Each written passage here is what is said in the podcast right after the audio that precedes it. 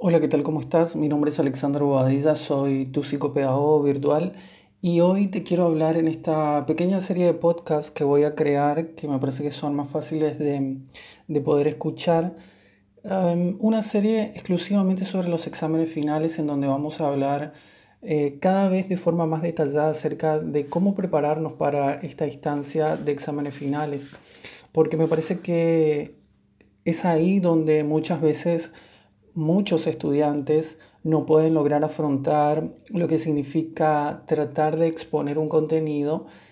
Y no solamente eso, no es en la instancia del examen final donde se producen las mayores, eh, los mayores momentos en donde un estudiante siente que está fracasando en su vida universitaria, sino en realidad en todos los momentos previos al examen final, a ese momento previo en donde sabemos que tenemos que ir a rendir un examen en la universidad. ¿Qué es lo que pasa en esos momentos previos? ¿Qué es lo que pasa en esos días, en esas semanas, en ese año de cursado y de preparación de exámenes finales que tal vez venimos postergando? Entonces, de eso es lo que vamos a hablar en esta serie de micro post, en esta serie de podcast, audios, en donde vamos a tratar de ir adentrándonos en cuestiones muy específicas relacionadas al aprendizaje y muy específicas relacionadas a lo que es la vida universitaria y del estudiante. En este post en particular vamos a hablar sobre el tiempo. El tiempo de estudio o el tiempo que nosotros nos dedicamos a la organización del material y el tiempo objetivo de estudio. Con respecto al tiempo, lo primero que quiero decir aquí, que me vas a escuchar repetir varias veces, es lo siguiente. Tú cuando comienzas a cursar una materia, cuando sabes al principio de cada año o al principio de cada semestre, de cada cuatrimestre, dependiendo de la metodología de tu universidad, al principio de ese, de ese momento en el que sabes que vas a tener que cursar una nueva materia en la universidad, en ese preciso momento que tienes la fecha, calendario y el horario y el lugar, el salón, el aula, en donde te están diciendo, y el nombre del profesor o los profesores que van a ser los que van a darte esa clase eh, universitaria, al momento en que tienes eso, él comienza a correr el cronómetro, comienza a correr un cronómetro inevitablemente hacia el examen final. Primero, obviamente, pasando por las instancias de exámenes parciales y finalmente preparándonos para la instancia en donde vamos a acreditar el conocimiento sobre esa materia rindiendo todos los contenidos del programa. Pero al momento que comenzamos a cursar una materia y que tenemos la fecha y sabemos el nombre del profesor que nos va a dar esa materia, en ese preciso momento nosotros debemos mentalizarnos que el objetivo es aprobar esa materia. Y si ese es el objetivo, lo que tenemos que hacer es comenzar a prepararlo inmediatamente, desde el día 1, desde el día Incluso antes de comenzar a cursar, muchos profesores lo que hacen es darnos el programa de cursado de la materia, en donde están las unidades, los contenidos académicos, la bibliografía, los libros, la argumentación del programa, que es muy importante leer. Y nosotros podemos, tenemos que tomarnos el tiempo de leer ese programa, estudiarlo en profundidad y entender la lógica con la que el profesor nos va a dar la clase y nos va a dar los contenidos teóricos, expositivos de, de esa materia en particular. Entonces, si nosotros nos mentalizamos de esa forma, es mucho más fácil que todo lo que venga después sea mucho más fácil de digerir y organizar en cuanto a tiempo. Estamos hablando exclusivamente del tiempo en este podcast, porque el tiempo comienza a correr cuando tú sabes el nombre del profesor. Esto es importante y no todo el mundo lo entiende de esa forma cuando está cursando la universidad y cada materia que van cursando o que van preparando, lo van preparando sin una conciencia del contexto más amplio en donde está incluida esa materia y del tiempo que insume estudiar determinado tema, cursar y del tiempo que insume planificar los objetivos que tenemos nosotros como estudiantes, que pueden diferir con los de nuestros compañeros, porque es muy común que, hay, que haya compañeros que hayan cursado ya esa materia, que estén adelantando otras, que tengan correlatividades que no le permitan cursar esa materia, etc. Eso es muy común, pero nuestros objetivos como estudiantes tienen que estar pensados y organizados desde el momento mismo en que conocemos al, el nombre del profesor. Esto es importante especialmente para los estudiantes de los primeros años o de los primeros semestres porque es algo que no se tiene en cuenta y que realmente puede hacer la diferencia cuando ya estamos en el tal vez en el cuarto semestre o estamos muy avanzados en, en la carrera que hemos elegido estudiar.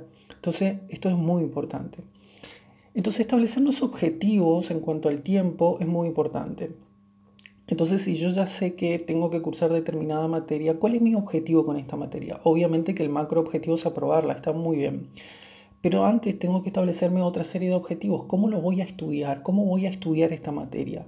¿Cómo me conviene estudiarlo? Hay materias que me conviene estudiarlo haciendo resúmenes, otras simplemente juntándome con los compañeros y estudiando efectivamente. Sobre eso vamos a hacer un apartado muy exclusivo, porque estudiar con otros también tiene ventajas y desventajas. Em, otras personas que estudian directamente de los libros, otras personas que eh, son más visuales y estudian por medio de esquemas, etc. ¿Cómo me conviene estudiarlo? ¿Cuánto tiempo voy a tomarme para estudiar esta materia? Lo que yo te recomiendo, y aquí un gran tip en cuanto a organización del tiempo de estudio, es que vayas resumiendo las bibliografías a medida que se van desarrollando en clase. Esto es muy importante. Muchos no lo hacen y es por eso que dejan eh, acumular bibliografía, aunque la van leyendo y practicando y, hablando y discutiendo en clase, em, aunque pueden seguir y tomar notas de lo que dice el profesor, dejan la bibliografía al final o los resumen de la bibliografía para, para esa semana previa o esas dos semanas previas al momento del examen final. Y eso está muy mal porque nosotros hemos tenido, hemos tenido el tiempo suficiente durante la cursada de poder preparar un buen resumen y de llegar con los conceptos Em, entendidos al momento de la instancia final o al momento de la instancia de los exámenes parciales. Los exámenes parciales tienen que ser entendidos como instancias previas al momento del examen final. Esto es realmente muy importante y hace la diferencia. Es decir, tenemos que organizarnos y estudiarlos metódicamente. Tenemos que organizar también sesiones de estudio. Esto lo, em, lo hablé y lo desarrollé un poco más en el último artículo o en uno de los últimos artículos publicados en el blog de piagetflix.com. Puedes ver un poco más sobre las técnicas de administración del tiempo, Pomodoro y de presupuesto del tiempo que están dentro de este mismo sitio.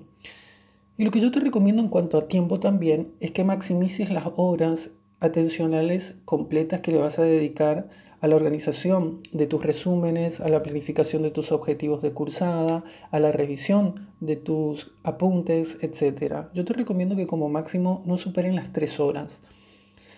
Dos horas de estudio real por día que pueden incluir una hora de resumen, de resumen manuscrito, esto también lo recomiendo.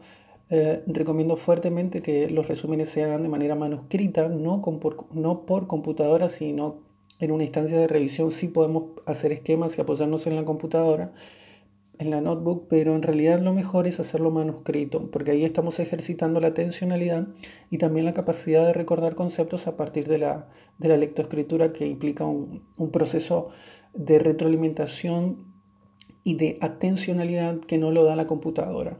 Entonces es importante que tus resúmenes sean siempre manuscritos y y también que sean tuyos. Esto también es importante porque muchos estudiantes lo estudian de otros y no es el mismo proceso el que se realiza cuando uno hace su propio, su propio mm, resumen que cuando lo, estamos copiando o, o, directamente lo estamos leyendo sin haberlo copiado ni hecho por nosotros mismos. Entonces esto es importante.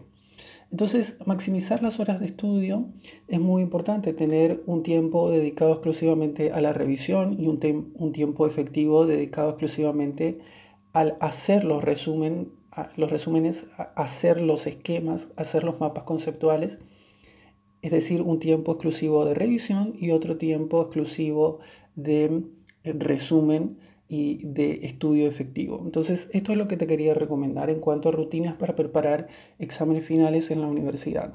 En este primer podcast hemos abordado estos, estos temas que son importantes y vamos a seguir hablando sobre ellos, también adentrándonos en cuanto a espacio, en cuanto a técnicas y cada vez más profundo para que puedas aprobar tus exámenes, para que puedas obtener el título universitario que estás buscando y para que en el proceso te conviertas en una persona más disciplinada, mucho más atenta y logres ser el profesional que tu sociedad necesita.